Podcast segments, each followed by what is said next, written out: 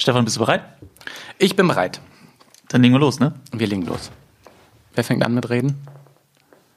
Ich fange an. Okay. Hey! Hey! Hey! Hey! Hey! Hey! Hey! Schrei nicht so. Stefan, dein Lieblingsthema. Na? Zumindest dein aktuell wichtigstes Thema. Oh, ich glaube, ich weiß, was kommt. Ja, die Brille, ganz klar. Ist so. Äh, gab ja jetzt gar keine andere Option, ne? Ähm, ich habe mir die Frage gestellt, es ist ja schön und gut, dass du dich jetzt so intensiv damit auseinandersetzt. Und letztlich haben wir uns ja schon geeinigt, dass du wahrscheinlich zwei Brillen brauchen wirst. Eine Ja. ne, für Maske, eine ohne Maske. Ja. Jetzt gehe ich aber noch einen Schritt weiter. Wir haben Mai. Sprich, die Sonne kommt ja immer mehr. Brauchst du da nicht auch eine Sonnenbrille? Ja, da brauche ich eine Sonnenbrille und das habe ich mir schon was überlegt. Nämlich? Ich möchte so eine, die man so vorklappt, weißt du? Aber nicht die, die man dann so hochklappen kann, sondern eine, die man so draufklippt. Krass. Ja. Hast dich also damit schon auseinandergesetzt. Ja, so, ich, so aber weißt du, weil die, die man so hochklappt, das finde ich eigentlich auch ganz cool, aber es ist, glaube ich, ein bisschen unpraktisch. Und deswegen will ich so welche, die man einfach so draufklappt. Okay, finde ich gut. Jetzt frage ich mich natürlich, okay, wenn du dich damit schon ähm, befasst hast, warum hast du da nicht im Internet, da gibt's doch auch solche Foren, wo man sich diese ganzen Brillen mal bestellen kann, also vor allem das Gehäuse, sagt man das so? Das Gehäuse? Ja? Nee, Ja? nee, nee, Gestell. Gestell, genau, ich wusste, das Wort klang irgendwie komisch, äh, wo man sich so eine Gestelle einmal liefern lassen kann, damit man dann zu Hause das ausprobieren kann. Dann hättest du ja auch die Problematik gar nicht, dass du da irgendwie wild umher experimentieren musst, was das Thema Maske, keine Maske angeht. Das stimmt. Aber ich weiß ja noch gar nicht, was für eine Brille ich brauche. Ich weiß ja nicht mal, ob ich eine Lesebrille brauche oder so, ob ich hier so, oder wie, wie sagt man, ob ich kurzsichtig bin oder weitsichtig, weiß ich ja alles gar nicht. Ach, du musst sogar noch den Vorschritt machen. Genau, deswegen muss ich ja unbedingt zum Optiker erst. Und der, der Optiker, der bringt mich so ein bisschen in ein moralisches Dilemma. Weil ich gehe da ja hin und nehme dann ja diese Leistung, das ist ja, glaube ich, auch der Trick von denen. Ich nehme ja die Leistung des Dioptrienmessens sozusagen in Anspruch. Und dann haben sie mich halt moralisch. Dann, dann haben sie, sind sie ja sozusagen in Vorleistung gegangen. Und dann habe ich auch das Gefühl, ich müsste bei ihm jetzt, komme was wolle, die Brille auch kaufen. Ja. Also ich kann mir nicht vorstellen, da reinzugehen und dann sagt er, ja, hier, äh, Nee, das ist eine Einbahnstraße, das ist klar. Genau, Sie haben hier minus fünf oder sowas, habe ich jetzt hier äh, super aufwendig ausgemessen, meine teuren Geräte an deinen äh, billigen Augen äh, abgenutzt. Und dann sag ich, ja, vielen Dank, ich bestelle mir das jetzt im Internet, das Gestell. Das traue ich mich nicht. Nee. Ich wollte dich auch was fragen zum Thema ähm, Sportkommentator. Du bist ja ein, ein richtiger Sportkommentator, ne? Kann man so sagen. Ja, kann man so sagen. Kann man so sagen. Ich versuch's zumindest zu sein, ne? Ja, und jetzt kommt meine Frage. Wenn du da dann oben sitzt und so ein Spiel guckst, wie gehst du damit um, wenn Spieler so richtig lustige Nachnamen haben, aber man dann dabei ernst bleiben muss? Also zum Beispiel, es gibt doch den einen Fußball, der heißt Ziegenbein. Boah. Weil ich finde Namen, ich finde Namen richtig, das ist so, der, lustige Namen sind der Humor des kleinen Mannes. Ich finde das richtig, richtig lustig, wenn jemand einen blöden Nachnamen hat. Und wenn ich da, wenn du dann da oben sitzt und die ganze Zeit hier Ziegenbein spielt auch, weiß ich nicht, Krücke, ist doch lustig. Boah, Wie gehst du damit mir, um? Das tut mir jetzt richtig leid, dass ich dir jetzt komplett die Euphorie nehme. Wieso? Also, da habe ich überhaupt keinen keinen Emotions weiß was auch immer dazu. Also Findest du auch nicht lustig? Nee, überhaupt nicht in dem Moment, weil, also vielleicht um das ein bisschen zu begründen, also ich verstehe hundertprozentig, was du meinst und ich finde den Gedankengang auch absolut logisch, aber aus meiner Position heraus sind ja Namen etwas, was dir Sicherheit gibt. Also, wo du dich quasi immer drauf beziehen kannst. Scheißegal, was da unten passiert. Wenn Ja, du verstehe. immer den Namen des Spielers weißt, der jetzt gerade diese Aktion macht, dann hast du ja immer etwas, was du sagen kannst. Und den Rest kannst du, wenn es jetzt irgendwas Spektakuläres passiert, mit einer Emotion füllen. Ah, verstehe. Aber dann, das heißt, du kannst dich dann bei so eingängigen Namen wie Ziegenbein oder Blaufuß, dann kannst du dir das halt richtig gut merken, ne? Ja, Ja, das stimmt. ja, okay. Aber also es ist ohne Witz, das ist tatsächlich etwas, ähm, was ich meistens auf den Fahrten zu einer Produktion ähm, immer neben mir liegen habe. Ein Zettel, wo die Namen nochmal draufstehen mit Nummern und dann gehe ich die nochmal durch, um dann halt wirklich safe zu sein. Dass egal was passiert, entweder erkennst du die ja an den Schuhen oder an den Haaren oder ähm, vom, vom Gang her ähm, oder halt die Nummer und dann weißt du halt direkt immer, okay, der und der Name ist das. Weil es gibt ja, mal übertrieben formuliert, nichts Peinlicheres, als wenn du einen falschen Torschützen nennst. Ja. Was ist denn das übrigens für ein Name? Blaufuß. Ja, keine Ahnung. So ist mir so Das klingt witzig. Ja. Was ist denn eigentlich mit Urlaub dieses Jahr? Man muss ja, so wie es im Moment aussieht, höchstwahrscheinlich, also zumindest jetzt sagen wir mal den Sommer über, würde es ja wahrscheinlich Sinn machen, mit dem Auto in Urlaub zu fahren, oder? Ach so, nö. Brauche ich nicht. Nee? Also Urlaub ist genau das richtige Stichwort. Ich habe nämlich meinen Samstag damit verbracht, quasi meinen Urlaub zu planen. Ja, Plan ist jetzt auch ein großes Wort für das, was ich jetzt gleich erzähle. Ich habe meine Terrasse gekerchert. Oh, ja. Damit Mit, ich hast du einen eigenen Kercher oder hast du den aus dem Baumarkt ausgeliehen? Nein, hab einen eigenen. Die sind ja spottbillig mittlerweile. Okay. Dafür, dass du das einmal oder zweimal im Jahr machst, ne, da kannst du die, weiß ich nicht, was das waren, 60 Euro, glaube ich, in die Hand nehmen. Das ist okay. dann Ich, schon dachte, okay. ich dachte, das ist sowas, das leiht man sich vom Nachbarn und gibt es nie zurück. Nee, ah, ich bin da auch sehr eigen. Ich mag das, wenn meine Technik funktioniert und wenn ich was kaputt mache, dann habe ich selber Schuld, aber in dem Fall halt nicht. Ja, okay. Nee, und jetzt sieht die richtig, richtig geil wieder aus. Die blitzt. Wunderbar. Achso, und jetzt ist Urlaub auf Terrassien Ja, angeplant. ja. Rasengemäht habe ich auch noch mal. Also besser gesagt meine Frau. Weil ich wollte dir eigentlich vorschlagen, du könntest ja nach Südtirol fahren. Da kann man ja mit dem Auto hinfahren. Mhm. Und weißt du, wer da auch immer Urlaub macht? Die Kanzlerin. Nee. Und dann könnten wir sie auf so einem Wanderweg, könnten wir ihr auflauern und sie fragen, ob sie zu uns in den Podcast kommen möchte. Stark, oder noch besser da gleich aufzeichnen, ne? Weil dann hat sie ja Zeit im Urlaub. Ja, das ist halt eh die Frage. Wir wir müssen ja einen Moment erwischen, wo die Kanzlerin Zeit hat. Mhm. Und das ist natürlich entweder im Urlaub oder wenn sie bald äh, fertig hat. Ne? Ah, Ich finde es immer schön, dass du diese Gedanken direkt zu Ende denkst. Richtig gut. Ja. Ist eine gute Idee, finde ich gut. Okay, aber du machst jetzt erstmal Ja, ja. Terrasse. Ja. Ja, aber dann können wir dich vielleicht dazuschalten oder so, wenn ich sie da dann. Ja, per FaceTime Wobei ich will jetzt, nee, ich fahre glaube ich auch nicht nach Südtirol. Wir machen das anders, klar. Kennst du noch diese Situation von früher, als man beispielsweise ähm, vom Fernseher saß, im Wohnzimmer auf der Couch und dann immer auf der Fernbedienung rumgedrückt hat? Und irgendwann hat der Sender ja trotzdem nicht gewechselt, weil dann die Batterie schwach wurde. Und was hat man gemacht? Gegengeklopft. Genau, man hat geklopft oder die Taste noch doller gedrückt. Ja. Weil man einfach strohdumm war. ist doch so. Ist so. Ist so. So, und das komplette Gegenteil davon ist unser heutiger Gast. Super clever, super schlau. Den rufen wir jetzt mal an. Den rufen wir jetzt an. Guten Morgen. Herzlich willkommen, Sebastian Klussmann, 31 Jahre alt, aus Berlin, Moderator, Redner, Quizautor und natürlich den Hörerinnen und Hörern am besten bekannt aus der ARD-Serie Gefragt, gejagt. Denn du bist dort Jäger. Schön, dass du mit dabei bist bei unserem Schrei nicht so Podcast. Ja, vielen Dank für die Einladung. Ich freue mich auch. Sebastian, äh, klassisch ist meine erste Frage immer, wo erwischen wir dich denn gerade und wie sieht das bei dir im Moment aus? Ja, wo ja, ich bin tatsächlich gerade am Schreibtisch. Und wie sieht's aus? Ein bisschen unaufgeräumt. Also ich habe überall hier Zettel liegen mit Dingen, die ich noch zu erledigen habe, mit Gedanken, die ich niedergeschrieben habe, mit äh, ja, Quizfragen, Informationen, aber auch, auch Dingen, die ich einfach noch verschriftlichen möchte. Ich schreibe gerade an einem Buch und äh, das soll bald fer- fertig werden. Und da ist äh, vielerlei einfach mal noch, noch so dastehend. Und hier sind noch Bücher und ähm, Kaffeetasse. Ähm, so, so kann man sich das im Moment vorstellen im Büro. Kaffeetasse ist ein gutes Stichwort. Bei uns stehen nämlich auch zwei hier auf dem Tisch. Ähm, aber wenn du sagst, da liegen bei dir schon Quizfragen, hast du eine, die du uns mal so vorlesen kannst, uns mal stellen Ach, kannst? das, das, das ist immer die schwierigste Frage, ne? Alle, alle erwarten, dass, dass man so einfach so Quizfragen runterrattern könnte als Quizautor oder als Quizspieler. So ist das gar nicht, weil uns die meisten Sachen gar nicht als Quizfrage ähm, merken. Meistens habe ich dann immer irgendwelche, ähm, äh, irgendwelche äh, Informationen da drin, die noch gar nicht als Quizfrage aus, weil die meisten kennen das ja so als Multiple Choice. Da muss man ja erstmal kreativ werden und äh, falsche Antwortmöglichkeiten entdecken. Ähm, äh, jetzt muss ich, ich, ich schaue mal einfach mal auf den Zettel, was ich hier eignen könnte. So ich vielleicht hab mich ja auch im nur drauf Sport bezogen. und Unterhaltung. Ja, das wäre gut. Und ich habe mich ja auch nur darauf bezogen, weil du gesagt hast, dass du da Quizfragen liegen hast, ne?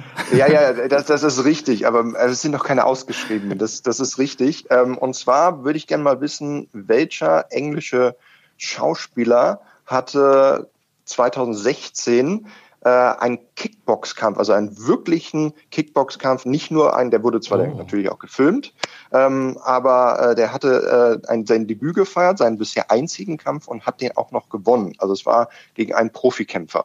also sehr beeindruckend fand ich. Er selbst hatte auch mal einen Hit in den Charts gelandet, so im Bereich Rap, äh, sehr vielseitig äh, begabt und war auch mal, wenn ich noch einen weiteren Tipp sollte, war mal im Gespräch, ein neuer James Bond zu werden. Ist es jetzt aber nicht geworden.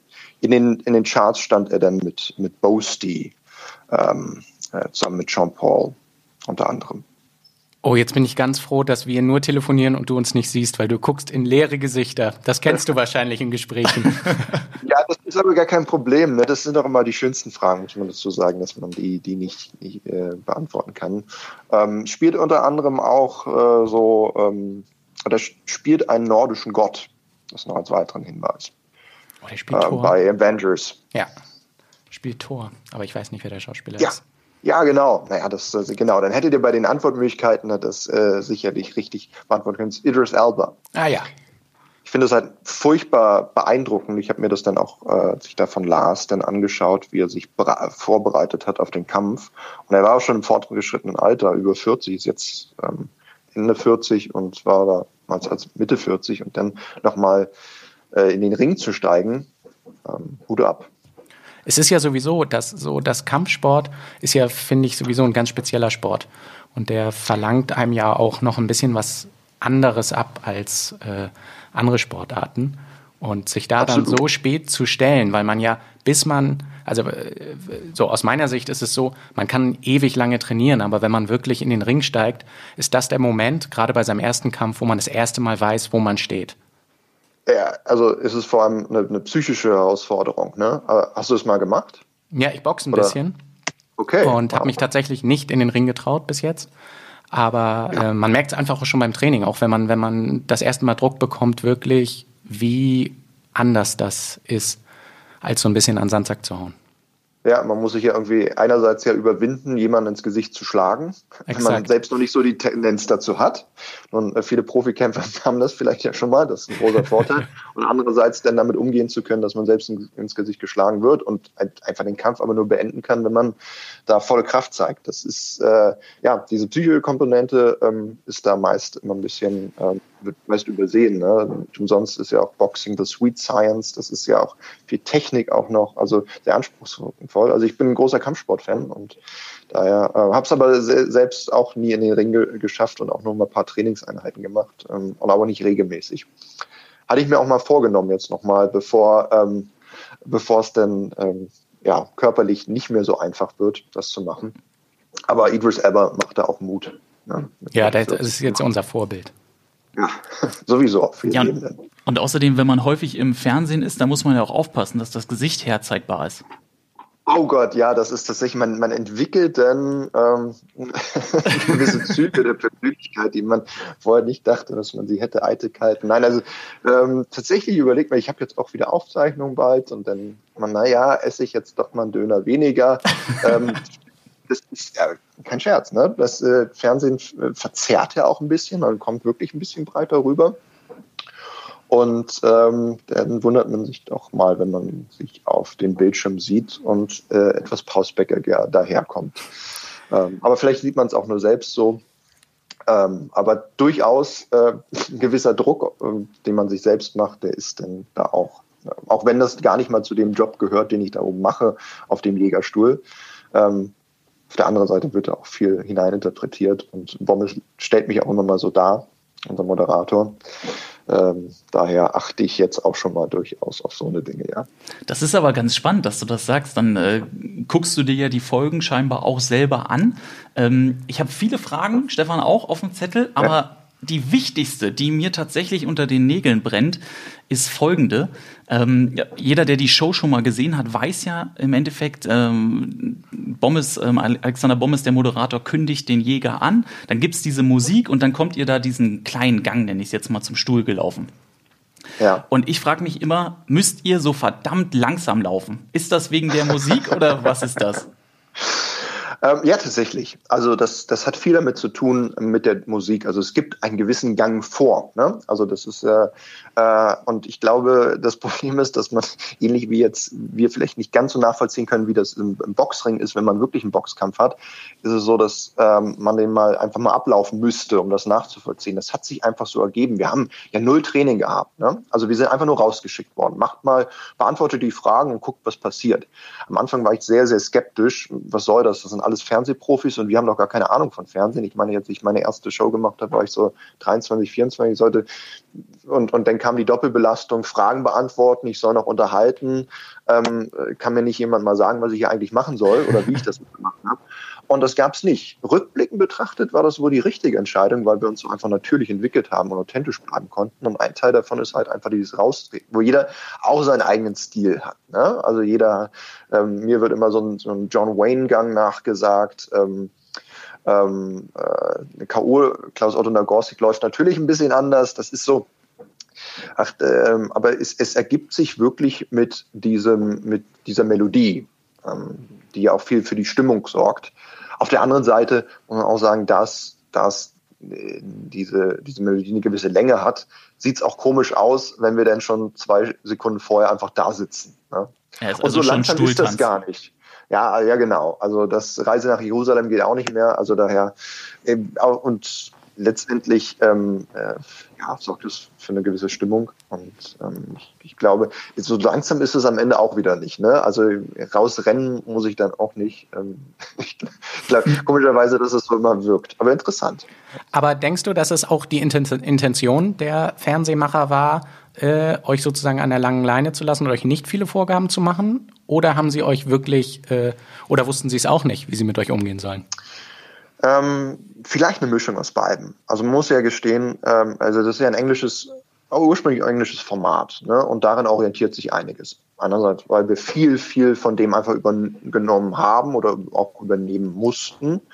Ähm, andererseits ähm, haben die uns halt kennengelernt und dann gab es Castings und entstanden Eindrücke. So entstand mal ein Spitzname, der Besserwisser, den ich natürlich auch ein bisschen kritisch beäuge, weil ich nicht unbedingt immer auch der Besserwisser im realen Leben mhm. bin. Aber ähm, und äh, so äh, letztendlich war es auch Learning by Doing. Ne? Wir alle haben uns äh, entwickelt, ähm, wirklich je, jeder im Team, äh, von Bommes bis über Licht, Ton, Regie, ähm, Fragenautoren, alle haben sich irgendwie in, in, entwickelt. Also wenn wir die gleichen Leistungen bringen würden, die wir damals im NDR 2013 bringen würden, würden wir wahrscheinlich nicht mehr in der AD sein. Ne? Wir sind lockerer geworden, sind lustiger geworden, natürlicher äh, ich musste erst mal lernen, dass ich lächeln darf, ne? weil meine erste Interpretation war, der Böse, die Kandidaten müssen gemocht werden, ich muss böse sein. Mhm. Ähm, aber das kam dann auch ein bisschen roboterhaft drüber und so sind wir auch letztendlich nicht. Und dann haben wir Stück für Stück gemerkt, aha, es kommt ja gar nicht schlecht an, wenn wir auch Emotionen zeigen und, und auch mal nett sind. Und so hat sich dann auch für die deutsche Variante was sehr Einzigartiges rausgebildet, nämlich eine Fehde zwischen Moderator und ja. äh, uns Jägern.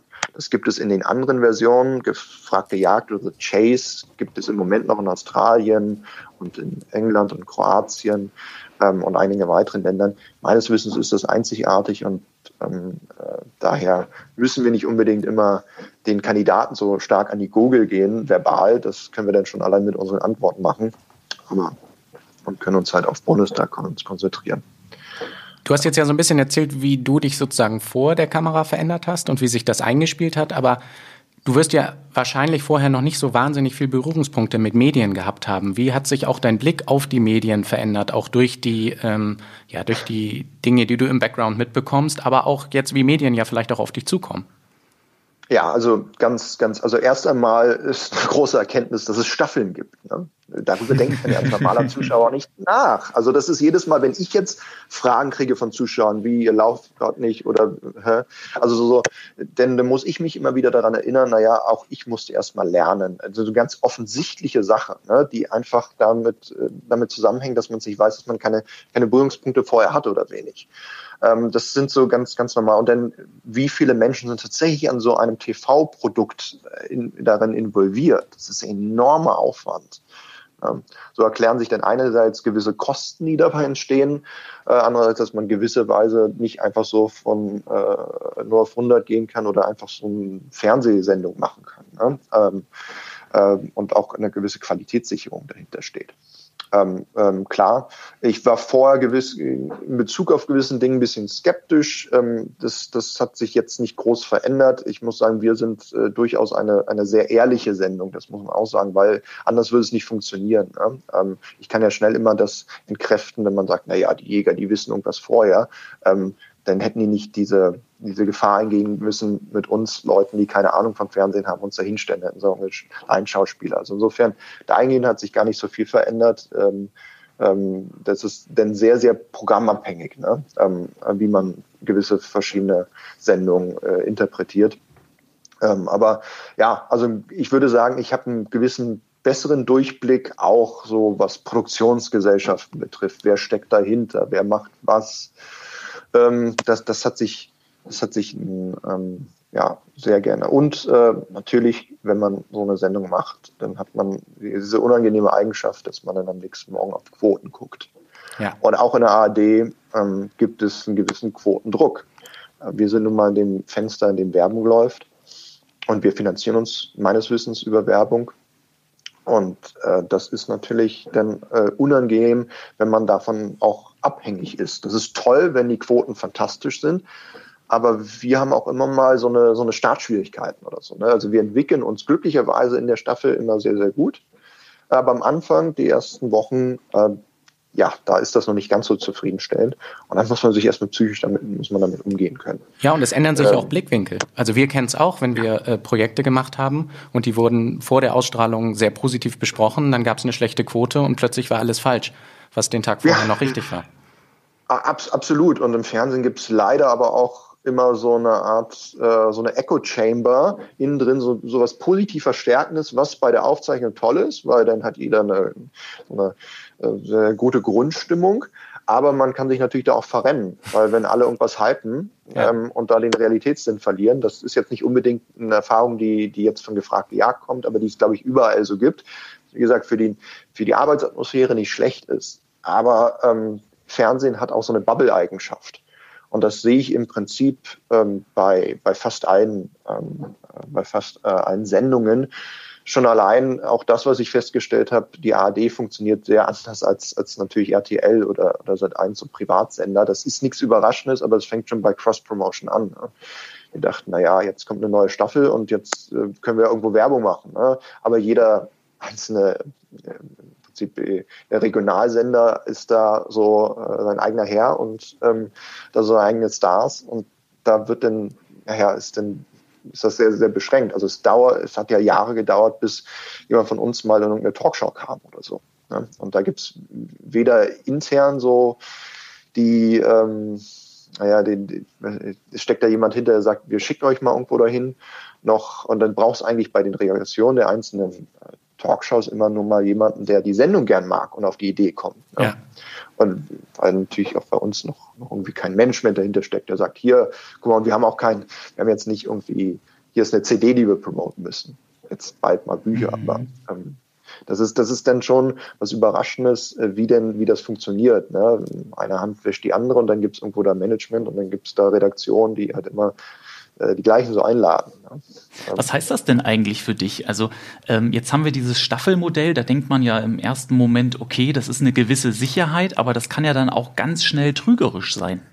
Genau so ist es. Absolut. Und das ist auch immer so ein Schutzmechanismus, den ich ähm, äh, mir selbst auferlegt habe, dass ich nur von Staffel zu Staffel gucke. Ne? Es gibt so Leute, die haben bisher, bisher hatten sie recht, immer gesagt, ja, die Sendung, die wird noch Jahre laufen. Mhm. Ne, das geht wie geschnitten Brot, Quiz-Sendung sowieso und ihr seid was Einzigartiges und ihr habt eine Fanbase. Was übrigens äh, auch Wahnsinn ist. Also wir, wir haben für eine Quiz-Sendung sehr ungewöhnlich eine wirklich die-hard Fanbase. Leute, die zu unseren äh, Aufzeichnungen anreisen, die sich Urlaub nehmen, die auf, auf Twitter, ähm, also wir sind hier regelmäßig in den Twitter-Charts, wir ähm, haben sogar ähm, so, so, eine Art Fanclub, der jeden Freitag sich alte Sendungen anguckt und dazu twittert. Also das ist, das ist Wahnsinn.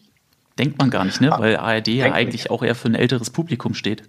Genauso ist es. Natürlich ist, ist die, äh, die, das Durchschnittsalter des Zuschauers relativ hoch, aber wir haben auch viele junge Zuschauer. So ist es nicht. Das sehe ich natürlich schon bei, bei meinem Instagram-Account beispielsweise, dass da auch eine Menge jüngerer Zuschauer sind. Wäre auch schlimm, wenn, wenn, die, wenn das erste keine jungen Zuschauer mehr hätten und wenn wir so im Durchschnitt im Sommer zweieinhalb Millionen Zuschauer haben, wenn da keiner der Jungen dabei ist, dann wäre das auch schlimm. Äh, aber ich persönlich habe mir halt angewöhnt, nur von Staffel zu Staffel zu denken. Ne? Du hast halt einfach auch ne, nichts verplanen, dann, weil dann ist die Enttäuschung groß. Bisher ähm, konnte ich auch jedes Mal wieder für eine neue Staffel ähm, äh, mich darüber freuen und äh, aber ähm, darf man halt nicht machen. Das hast du, hast du noch Erinnerungen an irgendein Feedback auf Twitter ah. oder, oder irgendwas Lustiges? Irgendwas Lustiges. Da kann auch was Cooles sein. Ähm, nee, erstmal habe ich festgestellt, dass es viel positiver geworden ist. Ne? Ähm, also ich, ich habe ja letztes Jahr so eine, eine Rekordnegativjagd erlebt. Ähm, das war äh, vorher erstmal ein einschneidendes Erlebnis. Ich habe den deutschen Negativrekord aufgestellt, nicht den weltweiten, äh, der liegt noch immer noch in Kroatien. Und ähm, danach hatte ich schon befürchtet, jetzt kommt irgendwie so ein Shitstorm. Und das, die sozialen Medien haben sich tatsächlich als sozial dargestellt. Also ich habe größtenteils ähm, aufmunternde Sprüche bekommen und es, es, es, es war schon eine katastrophale Leistung. Und, äh, aber auch das passiert jedem Mal. Und so haben sich die, die Leute dann auch da gezeigt. Und das wirkte sehr positiv, weil wenn man bei all den Diskussionen äh, an Robert Enkel äh, und so weiter denkt, äh, wie eigentlich, naja, äh, wie lange das vorhält, ähm, diese Überzeugung, ähm, dann ist die Halbwertszeit nicht sehr lange. Und da war ich dann sehr, sehr positiv überrascht. Ich habe aber auch festgestellt, dass die Reaktionen auf mich sich sehr, sehr gewandelt haben grundsätzlich. Ich habe das Gefühl, so noch 2014, 15 habe ich da auch viel immer mal Negatives so bekommen, gerade von so jüngeren Männern ähm, und jetzt ähm, grundsätzlich nicht mehr. Ja, das, da merkt man auch, okay, da ist eine Akzeptanz gewachsen, dass da A, oben jemand sitzt, der eine Menge weiß und B, ähm, der jetzt äh, auch noch nicht, sagen wir, das Alter ähm, hat, wo man das jetzt unbedingt erwarten kann oder wo man damit eher klarkommt. Also da, da hat sich äh, viel getan, so dass ich selbst auch manchmal aufpassen muss, nicht in so einer Positiv-Bubble zu sein, wo ich Dinge nicht mehr kenne, die man verbessern kann. Oder ja, das, ähm, äh, ja also so konkret schwierig. Ähm, das, das müsste ich mir einfach mal aufschreiben, wenn sowas passiert. Ne? So ist auch ein Zeichen von, von, von Gedächtnis, wie alles immer überlagert wird. Ne? Ähm, Aber jüngerer Mann ist ein ganz gutes Stichwort, Sebastian. Wir, ja. haben, hier nämlich, wir haben hier nämlich auch nochmal eine Nachricht für dich von einem etwas jüngeren Mann. Mal schauen, okay. ob du die abhören kannst. Ja, moin, moin, hier ist Alexander Bommes. Der macht's ja gut im Podcast, mein Sehnsuchtsjäger. Ich möchte ja so sein wie er. Das habe ich schon so oft gesagt und auch frühzeitig bemerkt damals. Ich möchte so schlau sein wie Sebastian Klussmann, so frei sein, so begehrt sein. Ich möchte gerne auch so aussehen und vor allem möchte ich ausgestattet sein mit diesem unfassbaren Selbstbewusstsein, jeden Berliner Modetrend mitzumachen. Habt ihr eigentlich schon einen Sprichwörtertest gemacht? Den muss ich verpasst haben. Und ich freue mich sehr, wenn das Gespräch gleich bestimmt ja noch auf eine, naja, wenn nicht die spektakulärste gefragt gejagt Niederlage der Geschichte kommt. Schöne Grüße. Und äh, ich freue mich sehr, ehrlich gemeint, wenn die Jagd wieder beginnt. Ciao, ciao. So, na dann klär mal auf, bitte. Ja, bis zum letzten Satz war mir wieder sympathisch. Ne? Ja. Ach, Mensch, ja. Aber ich habe sie ja selbst schon angesprochen. Ich will ja gar nicht. Genau. Äh, äh, ja, ich hatte mal, wir hatten mal ein Finale, da haben die Kandidaten sieben Punkte vorgelegt. Und ähm, undenkbar bis zu dem Zeitpunkt habe ich das verloren. Ähm, ich habe es am Ende auf fünf Punkte geschafft. Es fehlten zwei. Äh, mit, mit einer richtigen Antwort hätte ich es denn auch machen können. Warum einer? Weil die Kandidaten mich natürlich immer wieder zurückgesetzt haben. Also so, wenn man so einen mhm. Fehler macht, dann ist es gleich bei uns ein Doppelfehler. Und äh, ja, man muss dazu sagen, ähm, also kei keine Frage, die, die Leistung war schlecht. Ähm, da war, ist vieles zusammengekommen, schlechte Konzentration, einfache Fragen nicht beantwortet, Äh, andererseits war es aber auch ein Set, was grundsätzlich relativ schwer ist. Also die, die Sets der Kandidaten, die müssen in zwei Minuten, also für all diejenigen, die die Sendung nicht kennen, zwei Minuten Fragen beantworten und ich muss dann auch Fragen beantworten. Die haben gewisse Vorteile, die Kandidaten, äh, wie dass sie mich zurückstoßen können, wenn ich mal falsch liege und die auch schon Startpunkte haben. Und die Sets waren jeweils aber auch recht anspruchsvoll, muss man dazu sagen, sonst hätten die Kandidaten auch mehr als sieben Punkte gemacht. Deswegen ist manchmal so, so eine 17 von den Kandidaten einfacher für uns, weil die Sets relativ einfach sind. Ja, ähm, ja und der kann, also der, der Rekord steht jetzt, äh, auch eine negative Erfahrung, die ich machen musste. Bin zehn Minuten nach der Ausstrahlung stand das auf meinem Wikipedia-Artikel. Da hat sich gleich mal die Freude gemacht. Hat natürlich nicht erwähnt, dass ich auch den Positivrekord halte mit 20 Punkten. Ne? Das nee. interessiert mich nicht. Also gibt es dann natürlich auch irgendwelche Hater, die das dann reingesetzt haben. Sollen sie machen. Ich habe festgestellt, dass ich nach dieser Sendung noch nie so viel Reaktionen auf Social Media, noch nie so viele Follower nach einer normalen Folge gehabt hat. Also das ist, das ist schon beachtlich, wie, wie man an so einer Niederlage wachsen kann. Äh, bin ich jetzt innerlich auch, ähm, ich muss sagen, wenn ich jetzt rausgehe, dann bin ich noch viel befreiter, weil ich denke, naja, also schlimmer geht's ja nicht mehr. ähm, und andernfalls hat das anscheinend, das haben mir viele vorher gesagt, aber wirklich auch bei den Sympath hat mir einige Sympathiepunkte eingebracht. Ähm, und die nehme ich dann natürlich auch mit. Ich möchte nicht, dass es nochmal passiert und ich bin da Vollblut-Denksportler, dass ich eigentlich immer, also ich möchte immer gewinnen und mein Bestes äh, liefern. Wobei zugegebenermaßen in den letzten Jahren ist der Unterhaltungswert mindestens genauso wichtig geworden. Ne? Und äh, das, was Bommes da gesagt hat, ähm, da hat er auch recht. Der hat vorher äh, einiges erkannt in mir, das ich nicht kannte ne? oder hat es vielleicht erst hineininterpretiert und ist entdeckt worden äh, oder hat sich entwickelt.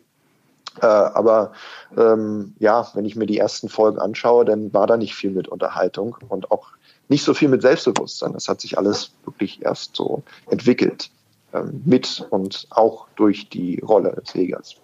Wenn man dir da jetzt so zuhört, dann ist das wirklich auch die Antwort eines Sportlers. Und du hast ja sogar auch Denksport eben gerade selber gesagt.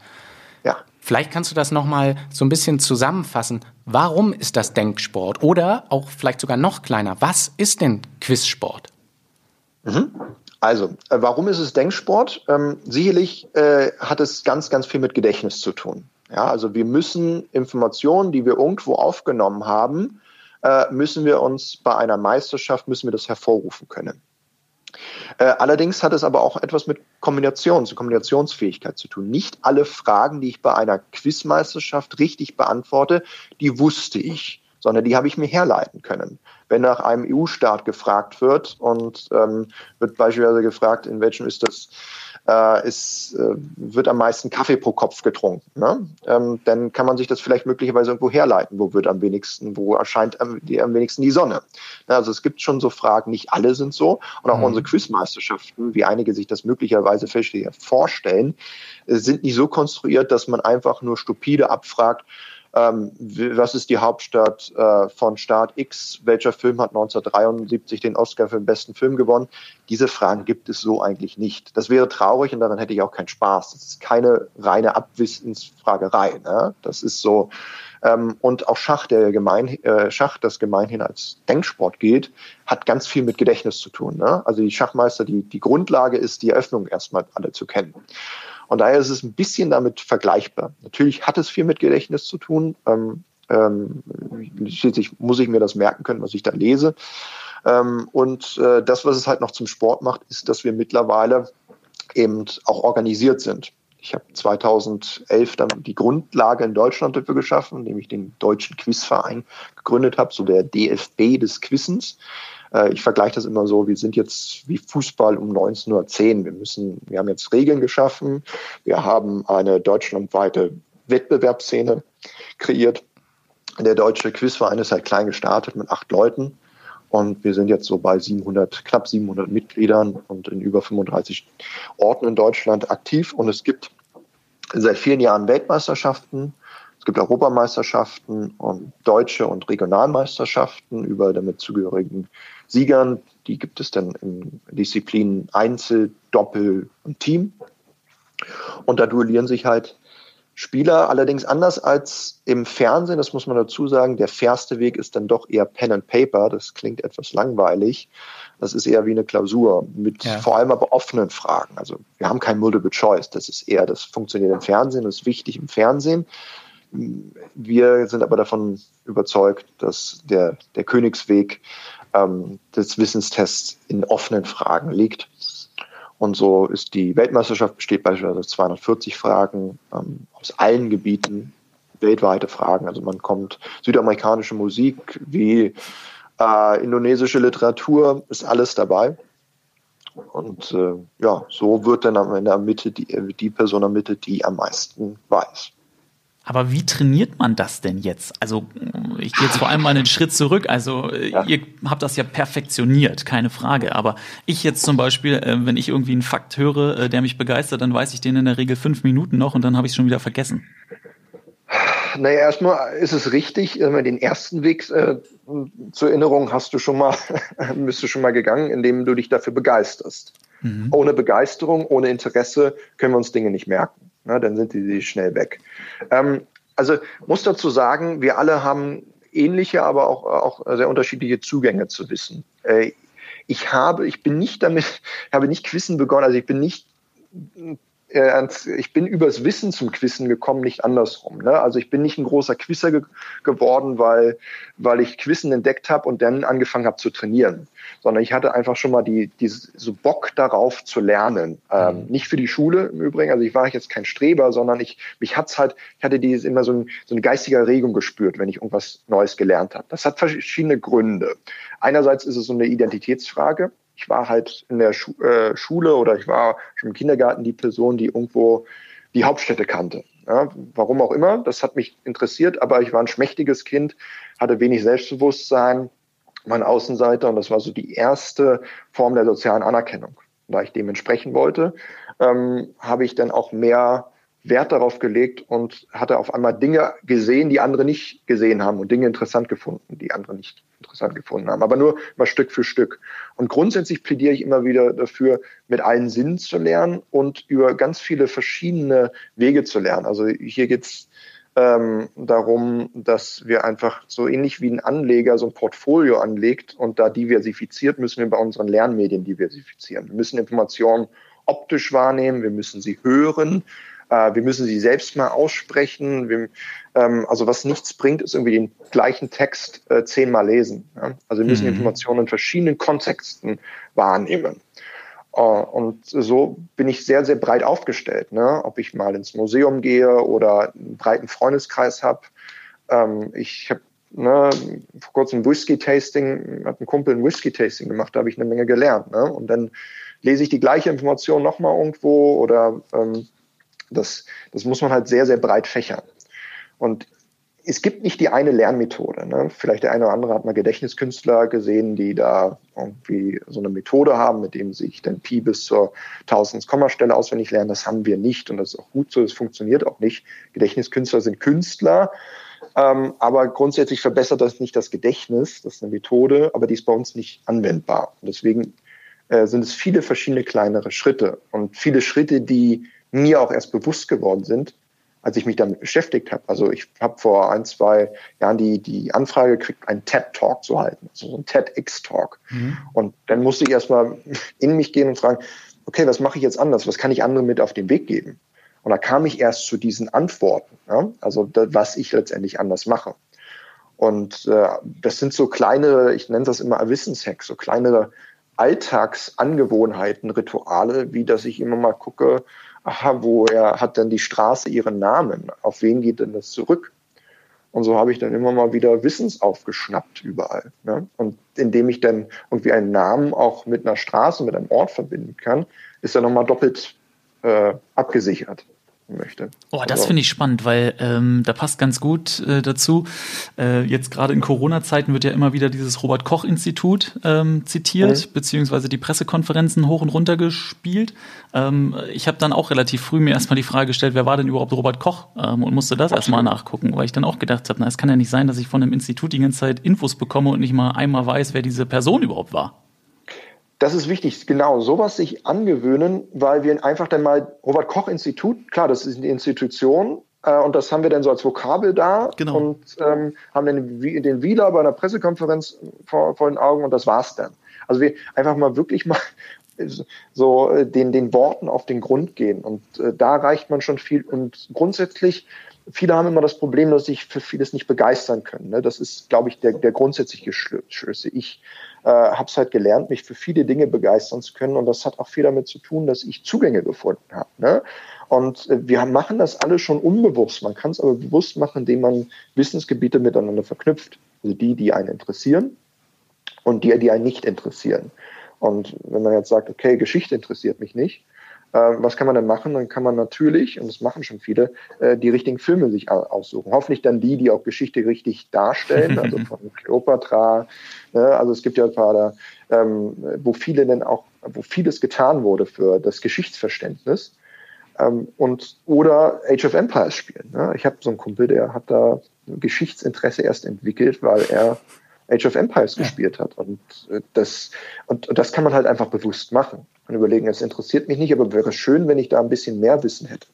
Und dann kann man gucken, okay, wie komme ich da ran? Oder eines, eines der, der Beispiele, die ich immer gerne anbringe, ist Geografiewissen. Warum wissen viele Menschen so gut Bescheid in den USA oder aber auch hier über kleinere Städte? Das ist Sport. Wer kennt, wer würde sonst Unterhaching kennen?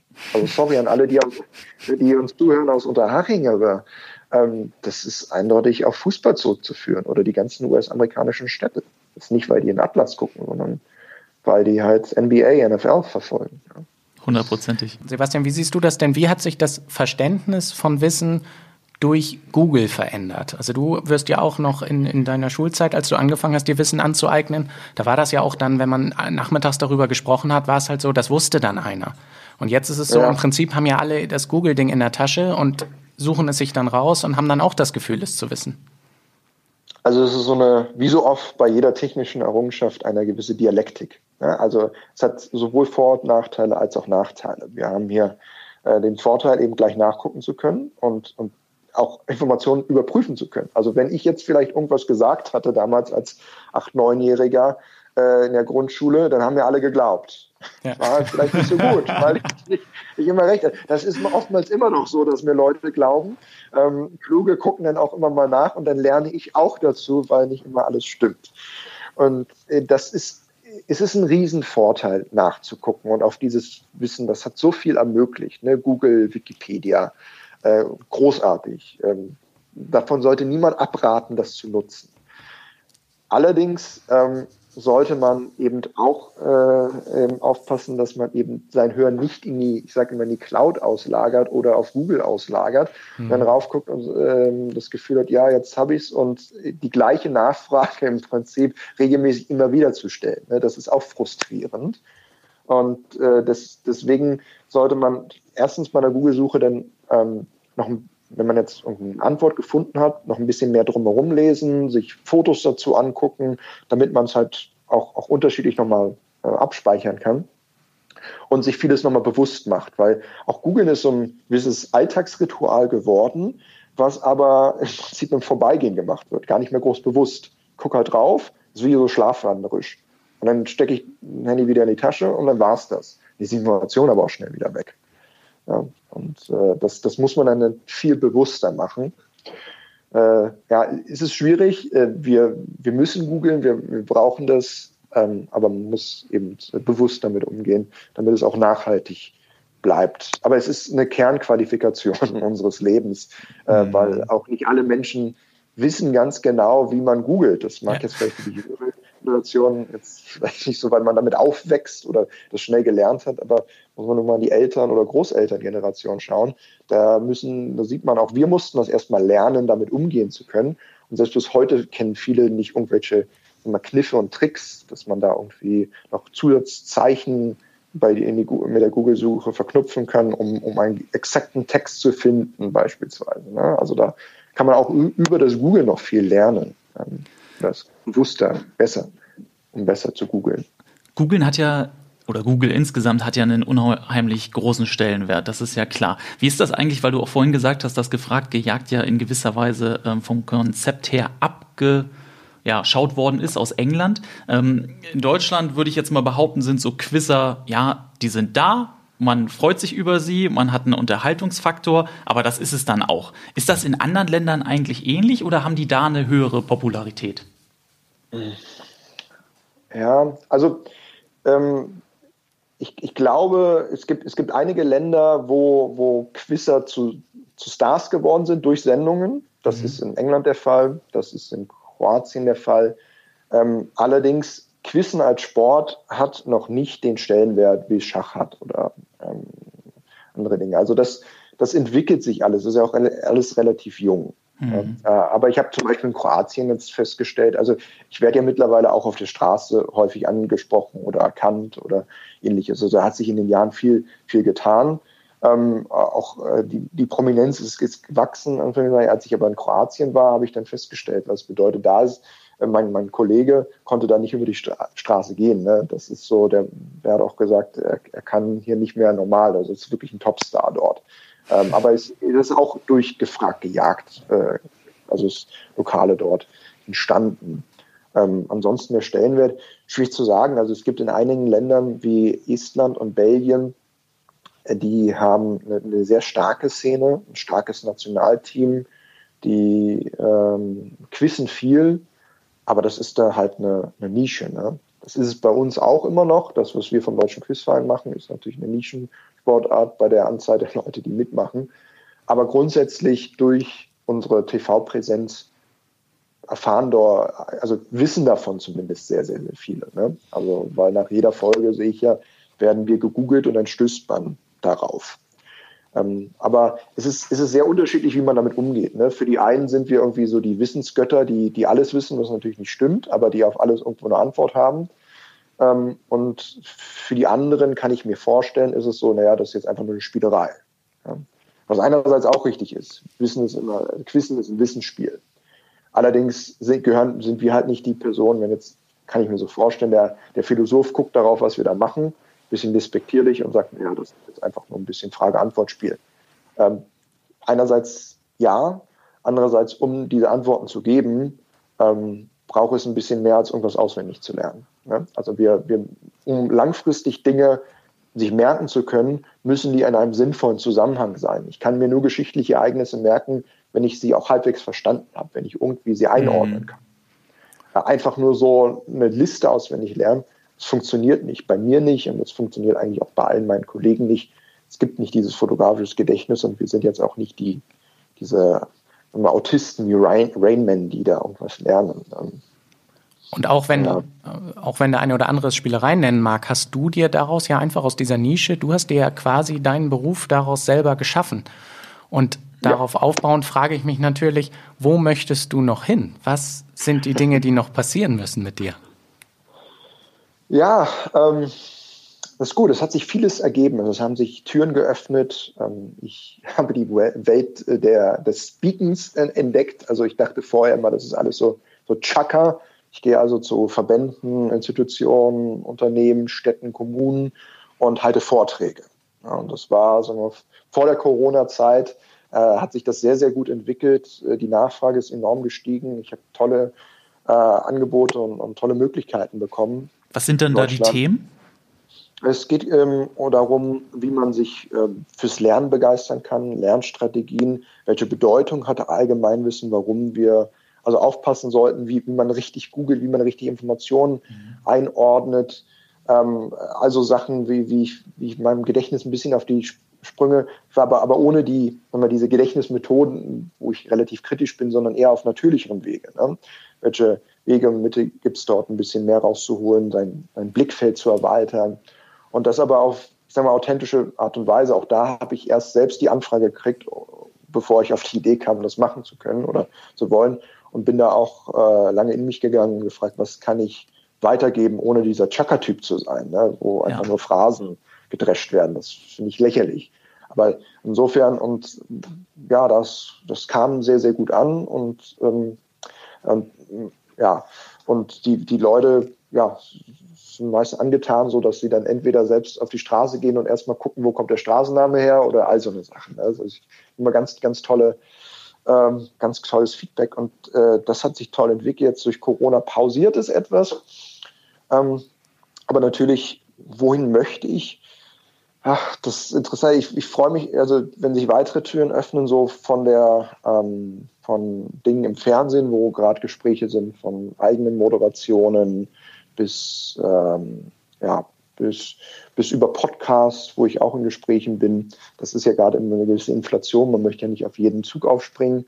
Ähm, aber ich würde das gerne weitergeben. Nicht nur auf so einer Veranstaltung, äh, sondern ich würde gerne A, die Begeisterungsfähigkeit für Wissen äh, weitergeben. Ähm, die, die Methoden oder die, die Zugänge, die ich mir selbst gelegt habe, möchte ich gerne weitergeben. Und dann natürlich all das Wissen, was ich mir anhäufe, würde ich auch gerne weitergeben, weil bisher bei Gefragte Jagd, da beantworte ich Fragen.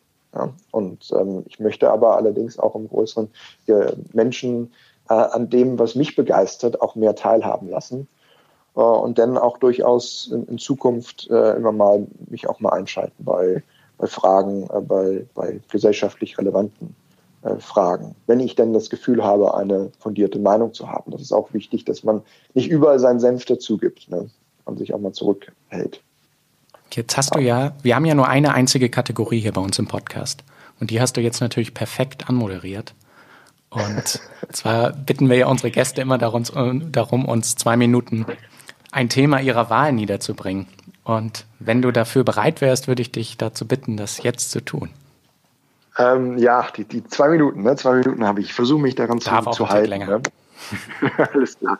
Also ähm, in den zwei Minuten würde ich gern äh, für zwei äh, Dinge werben, ähm, unentgeltlich. Und zwar einerseits der, der Wahlspruch der Aufklärung, der heißt ja so Sapre Aude, habe mutig deines eigenen Verstandes zu bedienen. Der gilt immer noch, aber gleichzeitig möchte ich dafür werben, auch zu akzeptieren, dass man vieles nicht weiß und demütig damit umgeht, dass man einiges nicht weiß.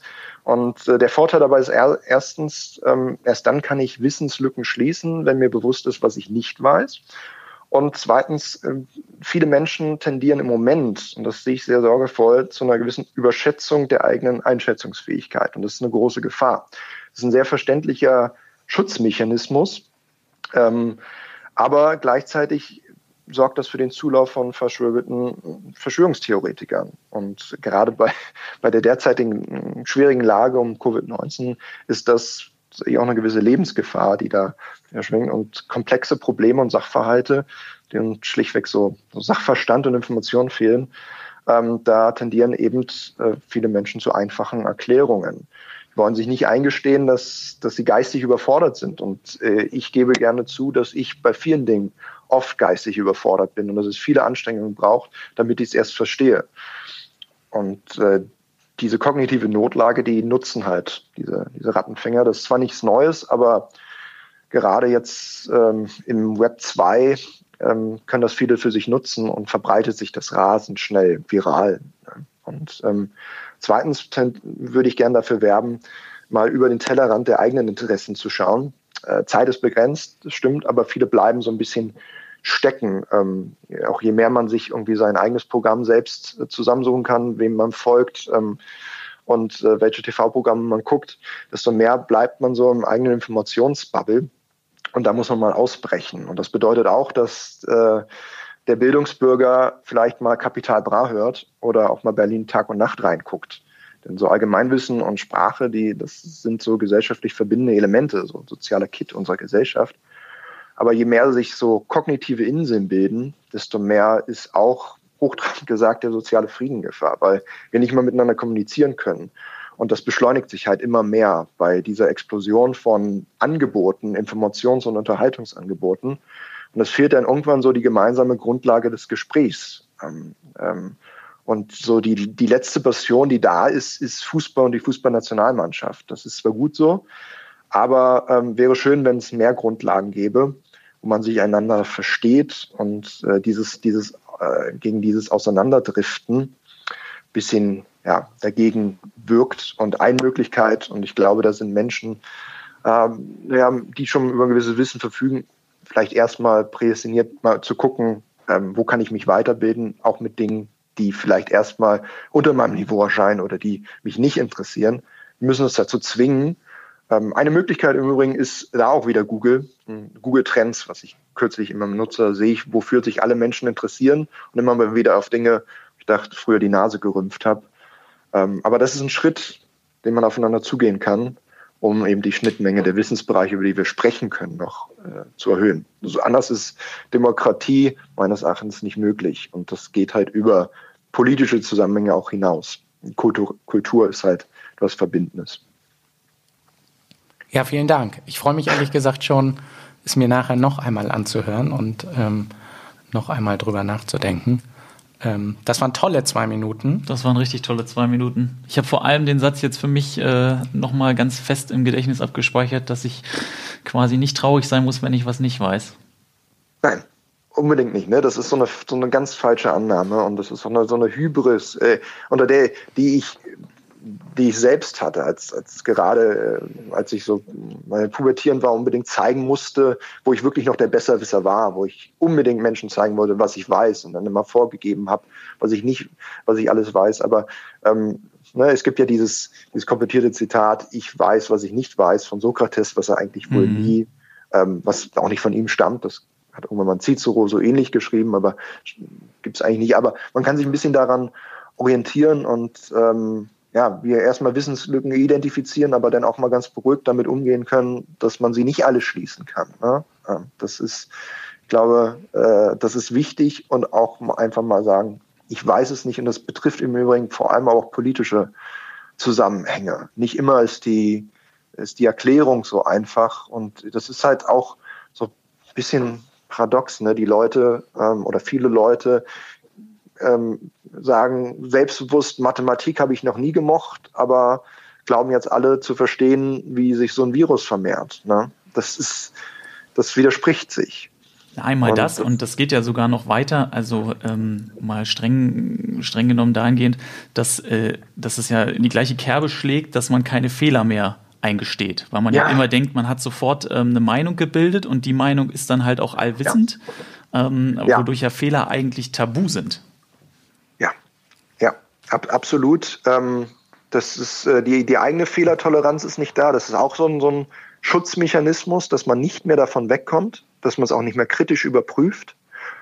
Und ähm, ja, es leidet darunter aber auch die Akzeptanz von Fehlern bei Entscheidungsträgern. Ne? Mhm. Ähm, das ist ähm, erst war ich sehr, sehr positiv, als ich auf die Reaktion auf die Politik gesehen habe. Ich glaube, es ist immer noch, weil der, der grundlegend, also sagen wir, die, die Mehrheit ist, ähm, ist grundsätzlich zufrieden, aber es ist also in, eine enorme kritische äh, Situation im Moment. Und jetzt Entscheidungen zu treffen für die Allgemeinheit, das ist extrem schwierig unter der Datenlage, unter so vielen Neuheiten.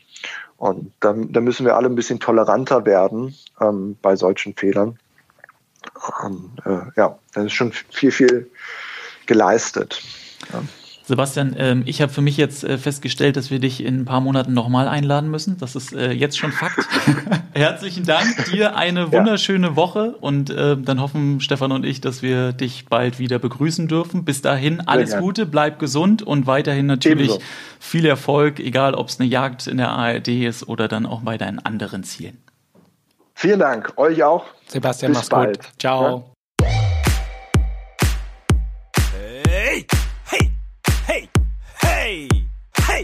Hey! Schrei nicht so. Gary, weißt du, was geil wäre? Na? Wenn alle Leute uns abonnieren würden. Abonnieren? Warum ist da noch keiner drauf gekommen? Weiß ich auch nicht. Und liken. Überall alles abliken. Und am Ende noch eine Bewertung abgeben, oder? Das wäre Hammer. Das wäre geil. Bei Facebook und Instagram und überall, wo es Podcasts gibt.